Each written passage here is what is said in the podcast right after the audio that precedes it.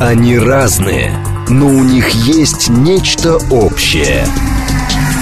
Они угадывают курсы валют, знают причины кризисов. Их мишень – события. Эксперты отвечают на ваши вопросы в программе «Револьвер». Револьвер. Программа предназначена для лиц старше 16 лет. Доброе утро, уважаемые радиослушатели. Радиостанция «Говорит Москва», передача «Револьвер». Меня зовут Рафаэль Ардуханян. Сегодня я проведу эту передачу. Будем говорить, как всегда, об Америке, что происходит там, какая ситуация в российско-американских отношениях, а вернее, наверное, будет справедливо сказать не какая ситуация, а насколько плохи отношения между Россией и Соединенными Штатами Америки, потому что в позитив здесь уже, как говорится, никуда, ну просто никакой возможности нет нам уйти. Описываем то, насколько все-таки насколько плохи они сейчас, к сожалению, это вот наши реалии. Как всегда, передача «Диалог». Буду рад услышать ваше мнение, вопросы, комментарии, критику. СМС-портал 925-8888-94-8. Телеграмм для сообщений говорит МСК Бот. Прямой эфир 495-73-73-94-8. Телеграм-канал радио говорит МСК. Ютуб канал говорит Москва. У меня просьба к вам и в ваших, так сказать, звонках, обращениях давайте придерживаться все-таки вот американской тематики, потому что очень много интересных вещей происходит, очень много хочется вам рассказать. И, как всегда, я постараюсь держаться вне мейнстрима, причем как и американского, там, как, так и нашего, при всем уважении. Вот. Постараюсь вам дать информацию, которая, ну, как-то, так сказать, не, скажем так, не выделяется на общем фоне, но, на мой взгляд, исходя из моего опыта, она является достаточно а, важная, значительная, показательная очень. А, в свое время, если вы помните, я обращал ваше внимание на некоторых политических деятелей Соединенных Штатов, которые, с моей точки зрения, в той или иной степени, выйдя за рамки, допустим, такого, знаешь, э, штатной политики, то есть, так сказать, будучи на уровне штатов пока, губернаторы, сенаторы, конгрессмены от штатов, они, так сказать, постепенно заявляют о себе как э, деятели уже федерального уровня, да, национального уровня. И я вам говорил о таких, э, на мой взгляд, достаточно интересных, ярких политических деятелях, как Тулси Габбард, Кристи Ноем, э, Ника Халли и другие, а, и э, Синди Лейк. И вот сейчас вот пришла, вчера как раз была новость, она пришла из Южной Дакоты, это Кристи Ноем. Кристи Ноем заявила о себе уже, я считаю, достаточно так серьезно, скажем так.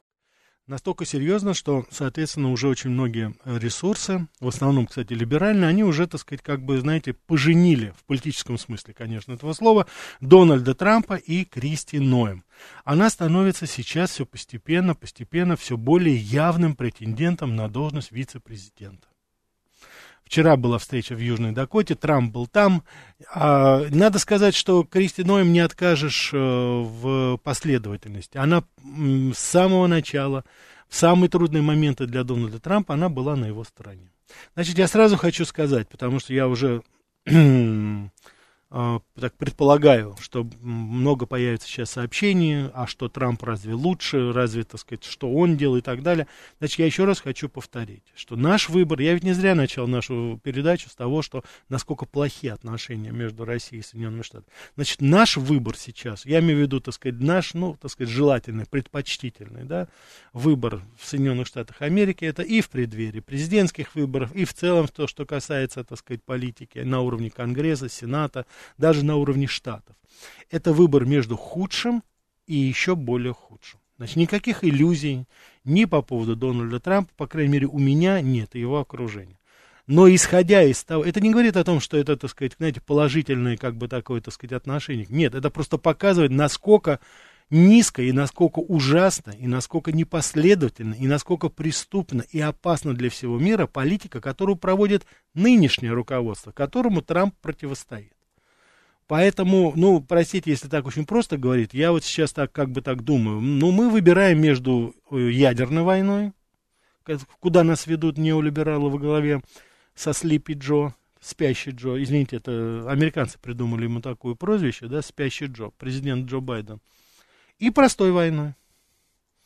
Вот это выбор наш. Вот чтобы мы себе представили. Я, конечно, сейчас очень так грубо это очерчиваю, но, в принципе, это, на мой взгляд, подход вот он верен. Поэтому то, что я сейчас вам говорю, как ни странно, я говорю сейчас о ужасных, в принципе, вещах. Потому что и то, что Трамп в свое время делал, когда он был президентом, никто же не забыл его убийство, э, так сказать, абсолютно незаконные других э, политических деятелей, никто не забыл его томогавки в Сирии. Так что здесь, я еще раз говорю, иллюзий никаких у меня, по крайней мере, нет. Но на фоне того, что готовят те ребята, с другой стороны, как говорится, но это, конечно же, в определенной степени мы говорим о каком-то все-таки там позитивном прогрессе. И то, что заявляла Кристи Ноем, допустим, сама она, вот, допустим, я хочу просто обратить ваше внимание, она один из самых успешных губернаторов. Южная Дакота это такой, знаете, достаточно такой, ну, сельскохозяйственный, скажем так, штат. Там нет никаких выдающихся компаний, как, которые были бы известны, нет многоплательщиков, но она проводила очень мудрую политику, причем она два срока уже была губернатором, замечательная женщина, мать, так сказать, троих детей, жена, так сказать, такая сторонница традиционных ценностей, то есть всем своим, так сказать, видом и своей политической деятельностью она показала, что она, ну, пока еще она представляет вот те осколки той традиционной Америки, которая составляет, как ни странно, большинство большинство, потому что ее там, ну, популярность зашкаливает. У нее там рейтинг порядка там 70-80% в Южной Дакоте. Конкурентов нет. Она совершенно, так сказать, э, смело очень повела себя во время так называемой ковидной этой вот эпидемии. Она не закрыла ни одну школу, ни один, так сказать, ресторан она полностью, так сказать, отказалась, сделала, так сказать, э, очень мудрую политику по вакцинации, проводила на добровольных основе. И Южная Дакота, показатели роста экономики, одни из самых лучших были в стране. И люди это видят. То есть это действительно очень такой, знаете, э, мудрый такой политик. И я искренне рад, что она, помимо всего прочего, еще очаровательная женщина семейный человек такой. То есть она как-то совмещает и политическую деятельность, и, так сказать, свою, как говорится, личную жизнь. Она не забывает об этом. И это в какой-то степени обнадеживает, потому что мне кажется, что а, когда у человека семья, когда у нее есть дети, вот, ну, не такие, как Хантер Байден, конечно, а у Камала Харрис вообще нет детей, вот они как-то думают о будущем более, более как-то, знаете, более, более, более как-то положительно они видят какую-то перспективу, по крайней мере, в этом. Это касается, кстати, Дональда Трампа. Семейные люди такие. Вот. Я помню, когда э, я был на встрече с Дональдом Трампом в Нью-Йорке, он очень хорошо сказал о себе. У него был там очередной скандал. Э, э, такой, так сказать, он был... Он тогда развелся уже с Марлой, с своей второй женой, и еще пока не женился на Мелани. Там был какой-то, так сказать, он там с какой-то голливудской старлеточкой провел, значит, ночь опять где-то в Нью-Йорке, и он как раз говорил, что это доказано, что я являюсь абсолютно никудышным мужем, но, я, но замечательным отцом. Вот это его, как говорится, такой кредо был. Ну вот я думаю, что именно вот такие вот люди, они в очень большой степени и позитивны, так сказать, в, в семейной жизни, они, собственно говоря, будут, наверное, позитивны и вот э, в политической жизни. Но почему я сказал по поводу Кристи Ноем, я еще сейчас сюда же прибавлю Рудольфа Джулиани и бывшего советника Навара, э, в... это бывший советник Дональда Трампа, которого сейчас осудили, его уже осудили, сейчас будет ему приговор, вот за события 6 января, за то, что Навара не явился на, так сказать, э, обязательный допрос в Конгресс. Он, так сказать, счел ненужным не ходить. Вот эти три человека, э, значит, Рудольф Джулиани, он э, сейчас банкрот. У него уже там больше миллиона долга, это юристам и всем остальным. Дональд Трамп ему пытается помогать, некоторые, так сказать, спонсоры покрывают его вот текущие счета, поэтому то, что мы с вами видим, а, вот эти три человека, я бы хотел о них сказать более подробно. Почему? Потому что это люди, которые не предали Трампа в трудный момент. Они не предали его они за это поплатились в той или иной степени, потому что на Кристи Ноем сейчас колоссальное давление происходит в э, либеральных средствах массовой информации. Ее, конечно же, спасает ее высокий рейтинг внутри с э, штата Южная Дакота. А Рудольфа Джулиани они уже обанкротили фактически. Он уже банкрот, он уже не в состоянии выплачивать. То есть он сейчас полностью держится вот за счет, так сказать, каких-то пожертвований, которые ему э, люди, которые вот его поддерживают его позицию. А Навара это человек, который уже он и банкрот, и более того, он, скорее всего, получит, может быть, получит там, реальный срок за то, что он не согласился а, показания, а, не согласился давать показания против своего бывшего босса. Сравните, пожалуйста, это с той ситуацией, которая возникала, допустим, с такими персонажами, как Помпео, который предал его, Болтон, который предал своего хозяина. А я хочу сказать, что Дональд Трамп им дал должность. Помпео был, значит, секретарем, а, так называемый State Secretary, он был государственный секретарь, то есть министр иностранных дел фактически. Вот. Болтон был представителем, соответственно, помощником по национальной безопасности. Ну и, конечно же, апофеозом это Майк Пенс, это вице-президент. То есть вот кто ближе вообще мог бы быть президентом? Они его в трудную минуту предали. Но вот есть люди, которые его не предали. То есть это говорит о том, что все-таки есть еще какие-то порядочные люди. Причем я еще раз хочу повторить, я не идеализирую ни Навара советника, ни Джулиани, ни Ноем. В данной ситуации еще раз хочу повторить. Но я просто хочу подчеркнуть, что есть какие-то все-таки еще человеческие, нравственные вещи, качества, которыми обладают эти люди. И мне кажется, в очень большой степени именно это будет порукой того, что в конечном итоге, ну, может быть, так сказать, и наладятся все-таки отношения. Может быть, все-таки, э, я не знаю, так сказать, но есть какой-то вот этот свет в конце туннеля. Потому что, мне кажется, если люди придерживаются элементарных вот каких-то нравственных, моральных принципов, значит, это еще не все потеряно.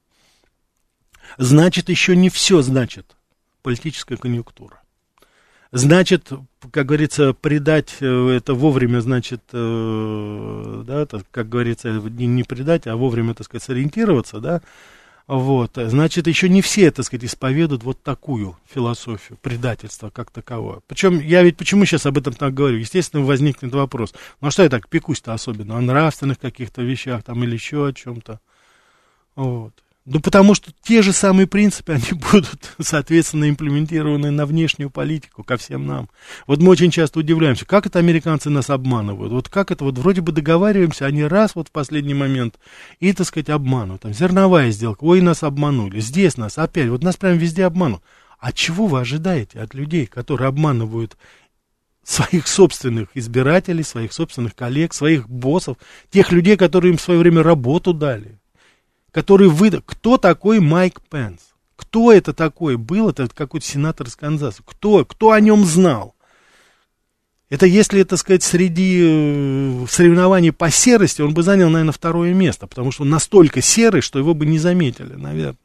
Человек, который не умеет ни говорить, человек, который абсолютно, так сказать, отсутствие принципов человек, которого Трамп взял для того, чтобы немножко разбавить свою яркость и показать, что он там немножечко придерживается каких-то традиционных ценностей, там или еще чего-то.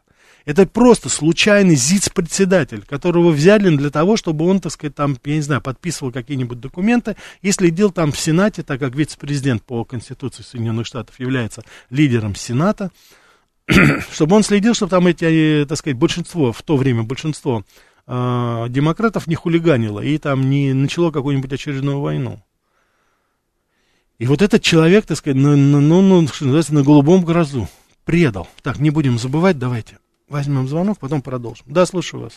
Рафаэль, здравствуйте. здравствуйте. Вот Трампа обвиняют в том, что он призвал штурмовать Капитолий, но не было этого. То есть он сказал, что надо пройти маршем, вот, просто показать несогласие, вот, а то, что там люди врывались и громили, ну, я сам лично входил в Капитолий, там везде все Свободно, открыто. да, там, там все свободно можно было, да. Да, там на второй этаж поднимался, думаю, угу. вы тоже там с балкона. Да, да, да, уж журналистским удостоверением там можно было вообще везде практически. Там да? везде, везде всегда все открыто, вот, и там э, претензии к, служ- к службе охраны тогда надо предъявлять, почему они знают, что вот люди там, э, провокаторы, наверное, скорее всего, в этой толпе есть, почему они не усилили да, охрану этого здания, то есть к Трампу-то нельзя никаких обвинений. А я вам хочу сказать, что здесь, знаете, здесь полностью была подтасовка, вот полностью была фабрикация данных против Трампа. Я вам могу сказать такую вещь. Дело в том, что в обвинительном заключении, спасибо вам за звонок, я просто расскажу, чтобы все слышали.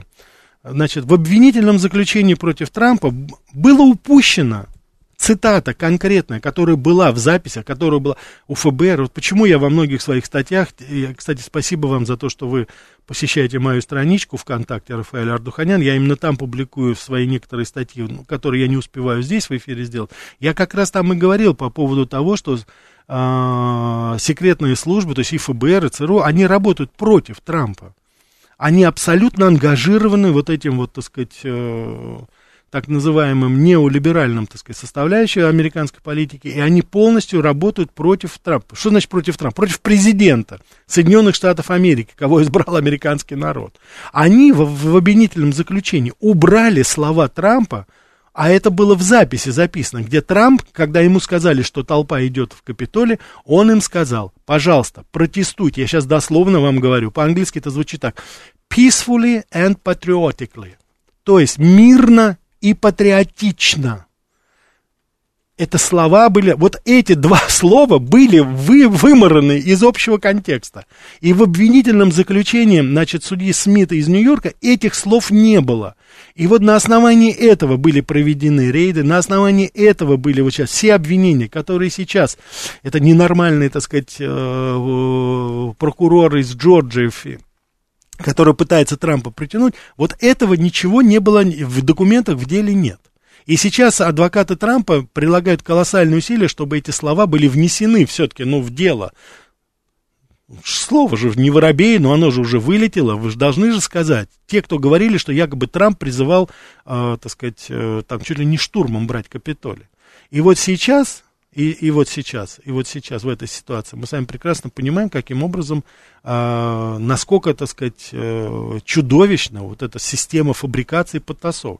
Опять же, я сейчас, э, как говорится, осаживаю себя в своем таком, знаете, возмущении и в гневе, потому что каждый из вас может сказать, ну что так вот опять, амин, ну что так вот прям беспокоимся там, это не сделать, то... Дело не в этом, дело в том, что вот те же самые методы, вот то, что я сейчас вам сказал, уважаемые радиослушатели, это все будет использоваться и в политике внешней. Это точно такая же ложь, фабрикация, обман, они будут и, в, ну, естественно, и в наших отношениях. Это к вопросу о том, что можно договориться, это к вопросу о том, что как нам выстраивать отношения. Вот с этими людьми мы будем с вами иметь дело. Других пока нет. Это люди, которые будут нам говорить одно, думать другое, а делать третье. Ну вот так складывается ситуация. Понимаете? В наглую, абсолютно в наглую. Поэтому давайте не будем удивляться этим зерновым сделкам. Когда обещают одно, делают совершенно другое.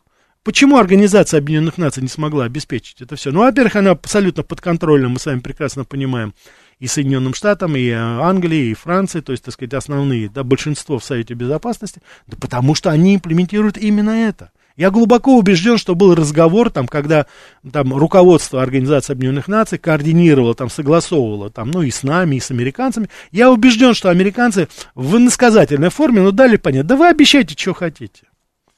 Да говорите, что хотите, обещайте что угодно России, Господи, да, и минеральное удобрение купим, и это все. Все равно мы это ничего делать не будем, ребят. Обещайте, говорите, что хотите. А репутация, да кого ваша репутация интересует? Господи, говорите, что вам говорят, вот и все. Иначе прекратим финансировать. Разговор приблизительно такой всегда. Так, давайте еще возьмем. Да, слушаю вас. Да, пожалуйста, да, говорите. Да, добрый день. Петр, да. Москва. Да. А, э, вот смотрите, слово гарант, да, гарант зерновой сделки, ну, слово по себе гарант, они гаран, должны гарантировать чем-то. Э, там ООН и Турция выступали в роли гаранта. Угу. Соответственно, как бы Россия понесла, ну, грубо говоря, финансовые издержки. То есть могла да, и не маленькие. Да. А, по идее, гаранты тогда должны отвечать, тогда не пускай отвечают финансово. Почему тогда в таком случае юридически не предъявляет претензии тому же ООН, э, Российской Федерации, свои угу. требования. Спасибо. А, а вы знаете, я вам скажу очень одну простую вещь. Вот мы критикуем Горбачева и справедливо за то, что он как он вот с, э, как он поступил с расширением НАТО, да, ничего не подписал, ничего не сделал, а потому что у нас никаких международных договоренностей, это подписанных таких железных не было. Потому что это все было на основании такой устной договоренности или полуустной договоренности, или так называемый letter of intent, письмо о намерениях и прочее. Мы не фиксируем это. Нас ничему ведь история не учит, вы понимаете, в чем дело? Поэтому, но я вам скажу так, что в какой-то степени, э, если бы даже мы на секундочку подписали бы даже что-то, какие-то обязательства, там что-то бы, они бы не дали просто этих обязательств. И самое страшное, что, может быть, даже они бы подписали бы что-то, но они бы это все равно бы не выполнили. У нас сейчас ситуация такая, когда институты, как таковые, международного права, они не работают. Сейчас все решает только право силы. Ну вот какой смысл? Посмотрите, обстреливается, убивается гражданское население России. Целенаправленно, без всяких, так сказать, там, знаете, двухсмысленностей, там, э, ладно, там мосты, инфраструктура, просто бьется по жилым кварталам Донецка, Белгорода, там, всех наших городов, так сказать, вот, я не знаю. Ноль реакции. Абсолютно ноль реакции. Вообще никак не реагируется. Как будто так и должно быть. Где эти все правозащитные, ну ладно, правозащитные, Организация Объединенных Наций? Применяются кассетные боеприпасы, которые поставляет Запад, Германия, Америка, вопреки резолюции ООН, вопреки всяким там мыслимым и немыслимым договоренностям, конвенциям, что это нельзя использовать. Обогащенный уран, ноль на массе.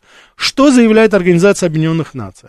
Вы думаете, она осуждает Америку за поставку этих боеприпасов? Да нет. Они просто вызывают такую озабоченность, что все-таки вот использование, кто-то, вот использование, какое-то использование вот этих кассетах абстрактно, это очень, так сказать, вредно, очень плохо для, так сказать, гражданского населения. Вы думаете, там упомянута Америка? Вы думаете, там упомянута НАТО, который поставляет эти? Я сейчас не говорю о простых, так сказать, хорошо, там они решили, что называется, добить Украину с, своими же боеприпасами. Хорошо, они решили, так сказать, до последнего украинца. Я сейчас здесь даже это не обсуждаю. Это, как говорится, их политика, пускай. Но запрещенные виды вооружения. Международная общественность выступает в лице Организации Объединенных Наций? Нет. А что, Организация Объединенных Наций выступила по поводу невыполнения сделки?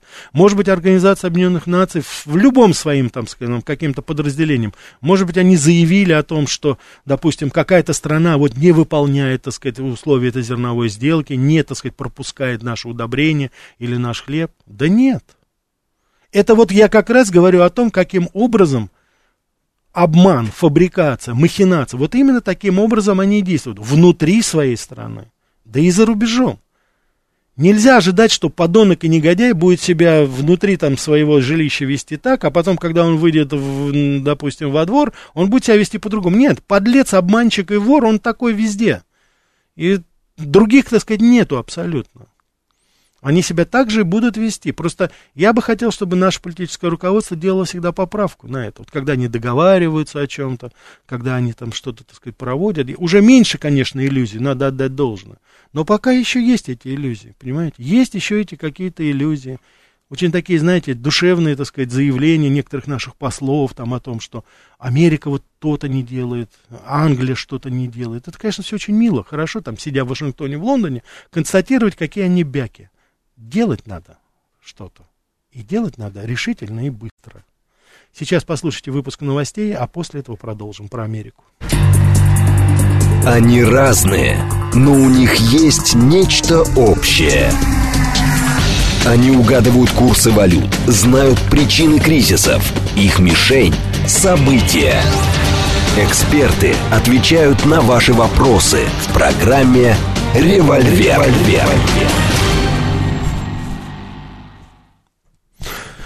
Добрый день, еще раз, уважаемые радиослушатели. Радиостанция «Говорит Москва», передача «Револьвер». Говорим про Америку. Очень много здесь сообщений ваших. Панк пишет о заявлении о безопасных снарядах с ураном. Как им верить? Совершенно верно, это из этой. Макс, правильно, за слова надо отвечать. Тоже правильно, конечно же. Но только не говорят, не отвечают. Так, Константин Черный здесь дает характеристику Горбачеву по форме не согласен, по сути согласен Константин, но желательно придерживаться все-таки. Евгений пишет, Лоренсу Финку Трамп не нравится. Лоренс Финк это у нас руководитель BlackRock, человек, который, собственно говоря, создал эту, так сказать, колоссальную дутую империю, И сейчас ее активно защищают. Почему? Да потому что Трамп пытается ее разрушить, пытается на какие-то реальные рельсы перевести американскую экономику.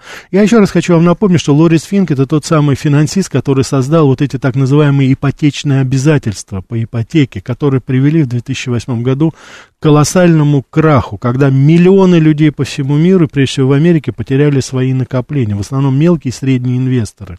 А этот человек всегда у нас в прибыли. Это тот человек, который дергает, один из тех людей, который дергает за ниточки нынешнее руководство. BlackRock, который возглавляет, он крупнейшая корпорация инвестиционная, которая контролирует по разным оценкам порядка а, до 10 триллионов долларов. Некоторые меньше, некоторые больше говорят. Ну, вы сами понимаете, там точно ведь никто не знает. Вот. И, соответственно, его, как говорится, соратники по бизнесу по, так сказать, распилу мирового бюджета нашей планеты. Это State Street, Vanguard, Fidelity, JP Morgan и другие. Я неоднократно упоминал этих ребят. Давайте мы еще возьмем. Да, слушаю вас. Добрый день, Рафаэль Сергей Алексеевич. Да, Сергей Алексеевич.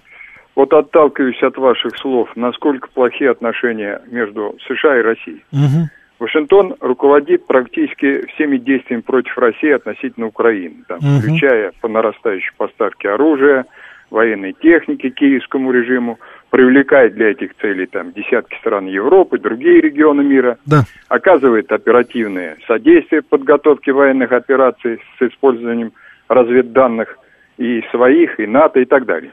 Это одна сторона отношений России, она понятна. Есть другая сторона, как пример. Идут поставки из России в США урана. Угу. Причем за вот настоящий 23 год – брать один период на сегодняшний день в 2,2 раза больше, чем за аналогичный период прошлого года. Это докладывает нам РИО Новости и ссылается на информационную э, статистическую службу Америки. Угу. Разве вот эта статистическая служба Америки, она намеренно врет? Разве не удивительно выглядит вот эта ситуация с точки зрения оценки, насколько плохие отношения между Россией и США? Спасибо. Да, Сергей Алексеевич. Ну, Сергей Алексеевич, я могу что сказать. Вообще, так сказать, характер вот наших торговых отношений, ну, в общем, начнем с того, что мы до сих пор прокачиваем нефть через Украину. Там очень много есть, так сказать, вещей, которые вызывают. Вы говорите уран, а титан? До сих пор поставили, до сих пор и аэробусы, и Боинги у нас, э, так сказать, свои самые, так сказать, сложные элементы, вот это шасси, так сказать, посадочные, которые наиболее нагрузка, они из нашего титана делаются в очень большой степени. Вот. Я не хочу слишком далеко заходить вот в эту составляющую, бизнес, там, финансовую, но то, что надо пересмотреть это, вообще мне непонятно, какие у нас могут быть еще отношения с такими странами, как Эстония, Латвия, Литва, Польша, Финляндия. Вот и мне непонятно не то, что, так сказать, э, экономические, а даже дипломатические отношения непонятно. Вот зачем нам с этими, ну, простите меня, такими вонючками, так сказать, иметь дело? Но неужели непонятно, что мы сами начнем скоро пахнуть?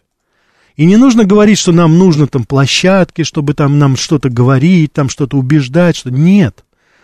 Наш, так сказать, полный разрыв отношений с этими людьми раз и навсегда, это и как раз и есть самая хорошая дипломатия. Потому что, когда я читаю финскую прессу, ну, на английском языке, вот то, что я могу прочитать, я уже не говорю там, допустим, другие, а общий лейтмотив такой. Да Россия никогда не разорвет отношения, потому что им нужны выходы, у них там туристы, у них там учатся, никуда они не денутся, будут торговать, будем там что-то покупать у них опять. И вот это вот все-все продолжается. Недавно, вот вы слышали, как говорится, наверное, заявление, там, премьер-министр и там, президент Эстонии, руководство Эстонии, заявило, что хотело бы разорвать все отношения с Россией. Так Финляндия, Латвия, Литва, Польша сразу выступили против. Нет, нет, нет, не нужно. У нас там еще есть свои какие-то интересы. Мы, конечно, ругаем, поливаем грязью Россию, но нам кое-что нужно из этого все-таки. Я не удивлюсь, если скоро узнается, что, оказывается, и лес мы поставляем опять в Финляндию. Польша у нас на нашем газе, на нашем нефти еще сидит. Ну а почему? Ну, если они хотят, так сказать, на этот, э, на жиженном газе сидеть, ну надо, я понимаю, что это сложно, я понимаю, что надо тогда развивать, я понимаю, что тогда, не дай бог, надо газифицировать другие отдаленные районы России. И вот этот газ, который мы гоним туда, кстати, цена на него падает в Европе. Нам нужно будет развернуть с запада на восток и нашим потребителям дать. У нас в Московской области до сих пор проблема подключиться к газу. В Московской области. Поспрашивайте, поспрашивайте наших дачников, которые сидят, так сказать, сейчас вот зимний период, так сказать, будут тройную цену платить за электрообогреватели. Газа нет еще пока. А если подключиться, так там какие-то сумасшедшие сотни тысяч рублей надо заплатить до сих пор за это. Это комплекс вопросов, которые нужно ставить перед нашим политическим руководством и, как говорится, заставлять их решать эти вопросы. Но это, для этого нужна политическая воля. А я хочу сказать, что политической воли не хватает. Это я сейчас говорю конкретно, так сказать, к нашему высшему руководству. Нужна политическая воля, чтобы принимать решения, которые соответствуют статусу нашей страны, сверхдержавы. Если уж мы назвались такой, а я считаю, что очень справедливо назвались, то тогда, значит, нужно и вести себя как сверхдержава. А не переминаться с одной ноги на другую. И не гробить, так сказать, свою валюту таким образом, как наш финансовый сектор это делает. Не ведет себя так сверхдержава. Не ведет. Так, давайте, слушаю вас. Ну, здравствуйте, Рафаэль. Да. Вы знаете, вы очень правильно сегодня, по-моему, расставляете акценты. Первое, что я вас поддерживаю, Спасибо том мнении, что Соединенные Штаты сейчас пустились во все тяжкие, и на самом-то деле э, они забыли, что есть эффект бумеранга. Значит, э, авторитет Соединенных Штатов э, в международной арене падает, и, видимо, этот процесс уже такой необратимый. А что касается, значит, э, э, ситуации в самом Соединенных Штатах, вы знаете, вот не, не кажется ли вам, что там наш, э, вот политическое руководство, которое определяет политику внутреннюю и внешнюю, оно взяло, значит, поставило перед собой цель создать что-то похожее на КПСС. Значит, то есть одну партию, в Соединенных Штатах двухпартийная система uh-huh. все время была. Сейчас создать одну партию, она демократическая, э, пойдут на это, на, ну, буквально на все, да, чтобы так сделать, и поставить во главе государства каких-то вот престарелых дяденек типа вот э, Байдена. Скажите, ну, пожалуйста. Вот после того, что происходило в позднем Советском Я Союзе. понял, да. Знаем, чем Советский Союз. Я понял. Скажите, Чего пожалуйста. Извините, пожалуйста. Вопрос. У нас же диалог, да, пожалуйста. Скажите, а вы правда думаете, что в Соединенных Штатах Америки двухпартийная система? Вы искренне думаете, что это... Нет, ну вы знаете, э, ну, а почему бы мне так не думать, если реально две партии, сменяя друг другу, приходят к власти? Почему бы мне так не думать? Но у нас, э... но у нас же тоже четыре, да, партии? Ну, власть это приходит одна. Ну, одна партия приходит, там было время, когда на протяжении там 20 лет тоже одна партия была у власти. Контролировали то Конгресс, то президентство, то Сенат, то, то есть, так сказать, перемен. Я понял, спасибо вам большое. Я так не думаю, э, потому что все-таки э, мы тоже учимся, как говорится, на своих ошибках. И в данной ситуации говорит там о какой-то, я не знаю, там геронтологическом вопросе, но это сложно. Я не думаю, что все-таки есть. Э, э, понимаете, есть определенные какие-то моменты, которые схожи, но в целом проводить параллели сейчас по тому вектору, которому развивается Россия и по кому Америка, не приходится. При всем при том, что у нас есть очень много проблем именно вот в финансовой сфере, в экономической, и здесь, конечно же, мы пока еще идем на поводу у, скажем так, у международного олигархата. Ну, у нас просто эти представители, они все здесь, понимаете, Набиулина, Силуанов, Греф, они же здесь пока. Ну, вот там одного, как говорится, рыжего клоуна выдавили вроде бы из страны, немножко полегче стало, но суть от этого пока еще не меняется. Вот, так что давайте еще. Да, слушаю вас. Простите, сорвалось. Давайте другой возьмем. Да, слушаю вас. Алло. Да, да. Добрый день, да. Юрий Москва. Да, пожалуйста. Ну, я вот хотел сказать по поводу вот рассуждения того, что почему мы торгуем с Америкой и так далее, уран и так да. далее, а которая воюет против нас по факту. Да. Ну, наверное, все-таки наивное рассуждение в чем-то. В чем объясню? Мы 30 лет вписывались в этот э, капиталистический рынок, мы в него вписались полностью, безоговорочно. А сейчас как? Вот прямо сейчас все бросить и разорвать и уйти? Да, бросить, раз... бросить разорвать и уйти. Бросить, вот, разорвать вот и уйти. Давайте, давайте логику продлим. Значит, перестали торговать ураном, перестали торговать алюминием, перестали торговать титаном с, с Америкой. С Европой полностью все разорвали. То есть мы сейчас тогда через Турцию не должны и нефть поставлять в Европу. Мы сейчас это делаем, а мы не должны, потому что это Европа, мы с ней разорвали. Давайте судим нашу экономику до экономики Смоленской губернии, и, и чем мы тогда будем воевать? Где деньги брать? На, на вооружение, на зарплаты? Чем? Мы тогда Вы знаете, как страна, и все. Я понял, да. Ну, наверное, руководство страны, хотя я и во многом не поддерживаю, но в данном вопросе Угу. Чем можно торговать, а чем нельзя. Наверное, надо думать, Все, я понял. что можно сразу делать, а что можно сразу не, не делать, потому что я мы еще понял. не готовы к переходу. Мы еще... мы еще не перешли с торговли с Востоком я понял. на 100%. Все как х... мы можем разрывать? Я все понял, спасибо. Значит, вот это как раз, вот, уважаемый радиослушатель, как раз те самые вот э, мысли, о которых я, собственно говоря, и говорю. Вот точно так же, как вы, рассуждает наше руководство. Точно так же, которое поддерживает вот эту политику.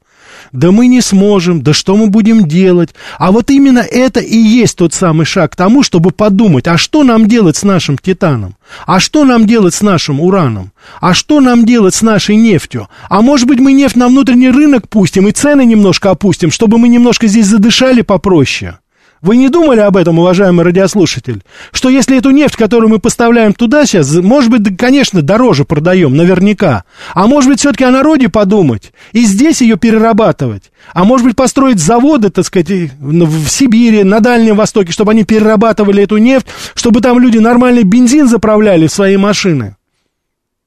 Об этом вы не подумали? А может быть, Титан сделает нам, чтобы, так сказать, использовать на наших самолетах побольше?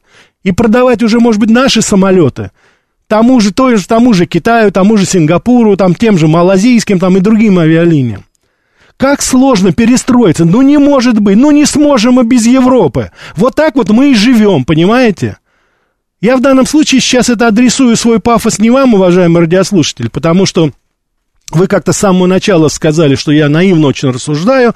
Ну, на вашей совести пускай это будет. Я это адресую тем, которые занимают высокие кабинеты, которые получают колоссальные зарплаты и бонусы. И которые сидят и говорят, да ничего сделать нельзя. Да потому что если это менять, это значит надо свою, простите, задницу оторвать от стула и подумать, где реализовывать это, каким образом это устроить. Как сделать так, чтобы это было и политически выверено правильно. А мы сейчас с вами, так сказать, вот, ну, действительно, ну, не можем расстаться, понимаете? Ну, вот развелись, а разъехаться не можем.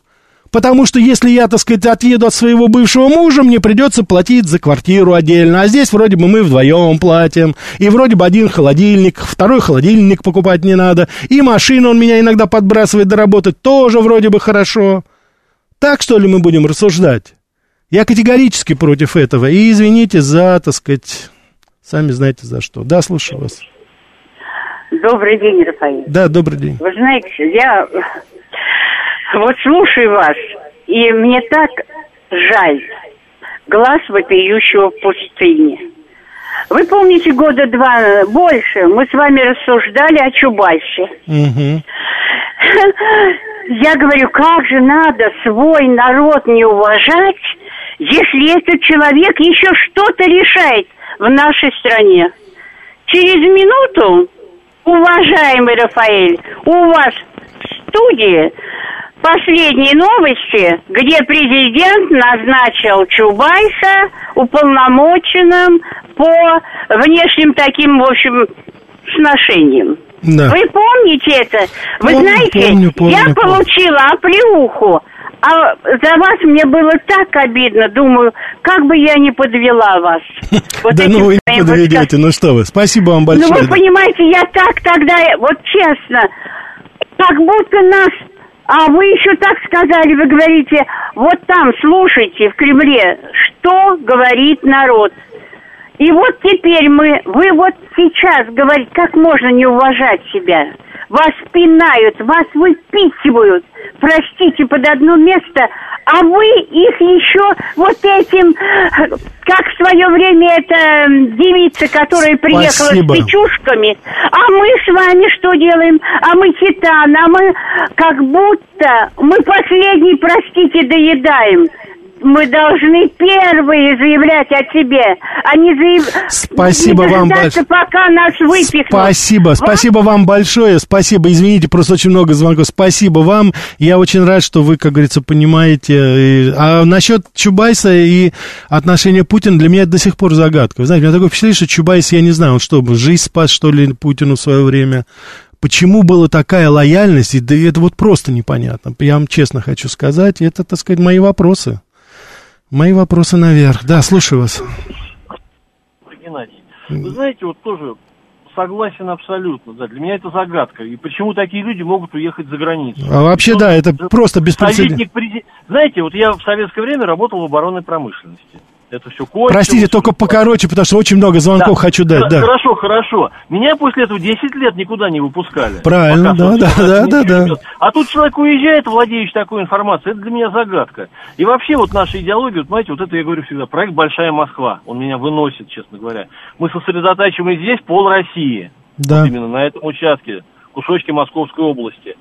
А вот в условиях, скажем, вот таких вот э, действий каких-то против, против нас, да, даже вот эвакуации всего этого организовать, представь, если не дай бог что случится. Мы же попадем в такой коллапс. Да. Что вот... Э, Хорошо, спасибо. Да. Спасибо, спасибо, спасибо, да. Так, давайте мы еще возьмем. Да, слушаю вас. Рафаэль, да. здравствуйте. Здравствуйте. Меня зовут Лидия Алексеевна. Да, Лидия Алексеевна. Спасибо, э, спасибо вам за вашу честную патриотическую позицию. Спасибо Все. вам. Спасибо, спасибо вам большое, да. Давайте мы еще возьмем. Так, что-то у нас сегодня со связью не очень. Давайте вот так вот. Да, слушаю вас. Э, Рафаэль, очень да. приятно вас слушать. Спасибо. В очередной раз. Ваше мнение прекрасное и независимое, самое главное. Э, меня зовут Дим Борисович. Спасибо. Я что вам хочу сказать, Рафаэль. Для меня печально, я поддерживаю вас. Ну, на самом деле, единственный вопрос. Э, клоун-то уехал, а цирк не остался ли? Остался. Остался, остался, остался. Те же самые персонажи, те же самые, так сказать. Я убежден, созваниваются, спасибо вам. Я убежден, что созваниваются, созваниваются, говорят, ну как ты там, а то там, ну а как что там, а там будет там. Это, это же все, как говорится, вы понимаете, ну ворон ворону. Это же тусовка, она склеивалась десятилетия, вы понимаете. Ну посмотрите фотографии 90-х, Чубайс, Греф, ну все вместе, Авен, Ходорковский, ну они же все, понимаете, ну это вот птенцы, как говорится, вот этого вот порочного гнезда, но они выли, они не могут по-другому. У них, так сказать, совершенно, так сказать, другое отношение. Это вот отношение, вот это гайдаровское, этой мерзотой, прости господи. Не вписываются люди в рынок. Ну, кто-то, да, вот как он говорил, так сказать, да, кто-то умрет, а кто-то останется. Вот кто выживет, тот выживет. Ну, давайте мы будем учить плаванию наших детей по этому принципу. Давайте самый глубокий бассейн найдем и будем бросать туда. Ну, кто утонул, тот утонул, а кто выплыл, тот будет чемпионом мира у нас наверняка. Вот какая воля, посмотрите. Из десяти детишек один выплыл. Естественный отбор совершен. Вот так и будет это все, понимаете? К глубокому сожалению, глубокому, глубокому сожалению. Да, слушаю вас. Алло. Да, да, пожалуйста, говорите. А, добрый день, я вот слушатель вашей передачи. Угу. Конечно же, ну, в большинстве, процентов на 90, я согласен э, с вашим мышлением. Давайте, как... давайте о 10% сразу поговорим, с чем вы не согласны. Не-не-не, я не согласен, э, немножко от темы иду, э, касаемо электронных выборов. Мне вот э, непонятно одно. Ради бога, могу... извините, пожалуйста, извините, ну какие электронные выборы? Ну вы сами посудите. Ну мы немножко другие вещи же обсуждаем сейчас. Да, слушаю вас. Рафаэль, доброго. Да. Да, да, Гурген, здравствуйте. Говорите о политической воле. Во-первых, спасибо вам сегодня, потрясающая программа. Спасибо вам. Не в отличие от других, а особенно. Спасибо. А, вот политическая воля. 70-е, 80-е годы мы слышали из радиоприемника резолюция, решение Генеральной Ассамблеи ООН и так далее, и так далее. Обратите внимание, насколько Генеральная Ассамблея ООН, как это сама ООН, как мне кажется, себя изживают. Мне интересно ваше мнение да. на эту тему. Видите ли, а, просто дело в том, что... Гурген, извините, а, очень много, как говорится, звонков хочу многим дать. Я понял, давайте я про ООН отвечу, да. Я с вами согласен по поводу того, здесь просто немножко есть некоторые вопросы процедурные, потому что все-таки, когда у нас в ООН были такие, Царство Небесное, у нас наш посол Чуркин, как вот Небензя сейчас выступает, то ООН, и оно все-таки еще пока, пока еще является такой, скажем так, площадкой, где можно хотя бы что-то сказать. Хотя бы даже вот эту кривую резолюцию Организации Объединенных Наций, которая осуждает кассетные боезапасы, без упоминания США, без упоминания НАТО, хотя бы в этой, вот в такой, ну, простите, кастрированной форме хотя бы, чтобы иметь, чтобы на что-то, как говорится, а, опираться там или еще что-то. А в целом, так сказать, мы должны пересмотреть свое участие в международных организациях. Это я с вами согласен абсолютно. Так, слушаю вас. Добрый день, да. День. Пожалуйста. Николай Подмосковье. Да, Николай. Э, очень рад вас слышать, но, к сожалению, очень мало выступаете. Э, в пятницу только один час. Да, давайте как-нибудь, может, как вот Дарен, как подъем какой-то придумать. Я вот, хочу вам да. сказать, что, пожалуйста, заходите на мою страничку ВКонтакте, смотрите э, э, то же самое в телеграм-канале Америка Лайт. Там я публикую мои телевизионные интервью и стараюсь немножко развернуто говорить о том, о чем мы с вами говорим. Я думаю, что вы очень легко сможете такую ну, последовательность проследить, потому что позиция у меня одна. Спасибо вам большое за звонок. И вы вот правильно здесь пишете. Я еще раз хочу повторить, что я считаю себя, безусловно, ну, позиция моя, и не надо говорить, кто я там по своим убеждениям, и вы очень, многие из вас достаточно все правильно и очень, по-моему, четко все прекрасно понимаете. Я не, так сказать, не состою на государственной службе. Я всегда был, так сказать, я был свободным журналистом, я был экспертом. Меня приглашают на э, информационные, так сказать, каналы и дают возможность высказываться. Я хочу сказать, что здесь, на радиостанции «Говорит Москва», меня никто не цензурирует, мне предоставляют так сказать, возможность критиковать. И прекрасно понимает, что моя критика, я ведь не отношусь к категории тех критиканов, которые размахивают руками, брызжут слюной, говорят, что все пропало, что все караул, все, все. Нет, я ведь это говорю для того, и адресую это самому нашему верхнему, высшему руководству, вы это прекрасно знаете. Для меня, например, я считаю, что любой политик, будь то это наш президент, и уж тем более там кто-то, так сказать, ниже по рангу, они не, так сказать, у нас вне критики и вне зоны нашего обсуждения. Я хочу, чтобы это было исправлено исправлено. Я хочу, чтобы здесь, в нашей стране, это было исправлено. Вот об этом идет сейчас речь. И я искренне надеюсь, что это, ну, понимание это такое, оно, так сказать, будет все-таки среди чиновников, потому что других-то у нас нет, с ними да мы сейчас и работаем со всеми, понимаете? Но они не должны, так сказать, быть вне зоны критики, они должны быть под постоянным нашим контролем, под постоянным контролем. Потому что очень многие действия, как я вот уже вам говорил, они вызывают у меня, допустим, как у гражданина. Ладно, там, как журналист, я не хочу сейчас там кичиться, что я там глубже вижу что-то, дальше вижу там что-то. Просто это у меня вызывает определенную озабоченность. Тем более, что у меня есть возможность сравнивать на основании моего опыта проживания в Америке, я это сравниваю с тем, что сказать, происходит там каким образом это происходит. Я искренне хочу, чтобы все хорошее, что есть в Америке, оно перешло к нам. А все плохое, что оттуда идет, чтобы оно ни в коей мере сюда не приходило.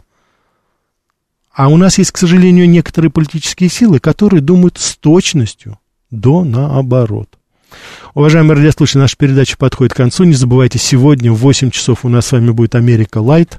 60 лет тому назад вышел замечательный фильм «Клеопатра».